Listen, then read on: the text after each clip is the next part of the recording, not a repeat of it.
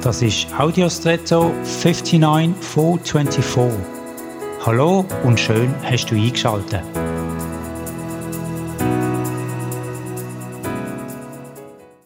Vor ein paar Monaten konnte ich mit Ton arbeiten und habe daraus ein Windlicht gemacht. Dabei ist mir aufgefallen, wie achtsam ich mit der Hand den Ton formen muss, um einen einigermaßen regelmäßigen Körper zu bekommen, beziehungsweise wie weich und empfindlich der Ton auf meinen Druck reagiert hat.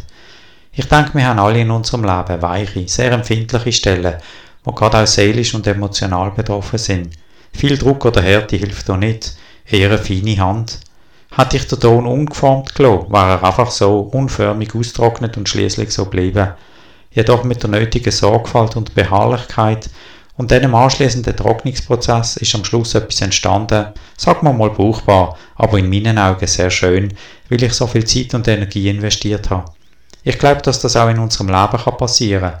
Eine milde und geduldige, uns wohlgesonnene Schöpferhand, die behutsam mit unseren empfindlichen Stellen umgeht und ihnen genug Zeit zum Heilen gibt. Möchtest dir heute so gehen? Und jetzt wünsche ich dir einen außergewöhnlichen Tag.